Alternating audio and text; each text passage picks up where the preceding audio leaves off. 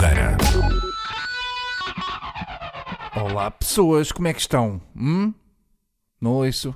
Estão afónicas ou são só mal educadas? Um dia destes vou-me chatear com vocês a sério. Vocês parecem aqueles empregados de pastelaria que fingem que não estão a ver o cliente e que se vão pôr mesmo ao lado da máquina do café, que é para terem desculpa que não nos estão a ouvir. E já agora, também já se faziam umas máquinas de café que fizessem menos barulho do que um grupo de castrados a cair por uma catarata.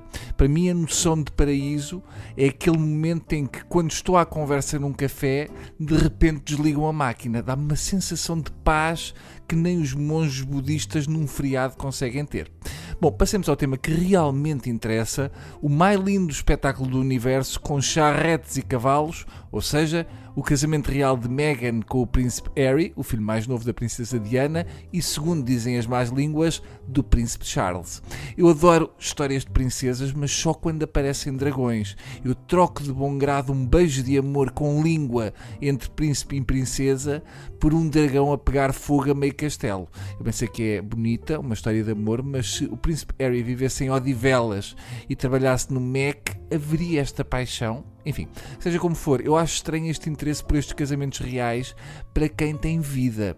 Porque eu assisti a comentadores em direto a molhar a cuequinha, ansiosos na expectativa sobre o que a noiva vai vestir. A dizer, a expectativa é grande, é muito grande. Já nos podes dizer alguma coisa sobre isso? Quando eu só queria que fosse um vestido simples, que eu tenha vista cansada e quero que seja fácil tirar-lhe a roupa com os olhos. Eu vi a Joana Latino a dizer na SIC Notícias que, cito, há uma grande ausência a assinalar no casamento do Harry e Meghan, a Diana. Uh, se calhar não foi porque teve algum acidente ou uma coisa do género. Se a Diana tem aparecido, a malta fugia toda da igreja, Dona Latino. Tinham que mandar embora a tropa e chamar os Ghostbusters. Para quem não sabe, são muitas as regras do protocolo. Os convidados não podem tirar fotografias e o uso do telemóvel durante a cerimónia e a recepção foi proibido. O convidado que usar telemóvel vai ter de dançar com Camila Parker Bowles e, se for homem, vai ter que levar o Elton John na casa.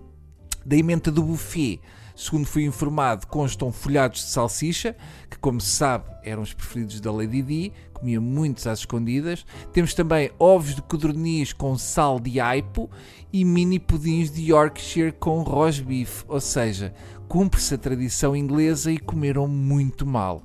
Eu gostei muito do casamento real e confesso que gastei uma caixa de Kleenex porque eu sou romântico e, e, também porque vi a mulher de George Clooney. Mas a verdade é que sempre que vejo casamentos destes, de alguns milhões de euros, eu imagino os bilhões que devem custar um divórcio. Até amanhã.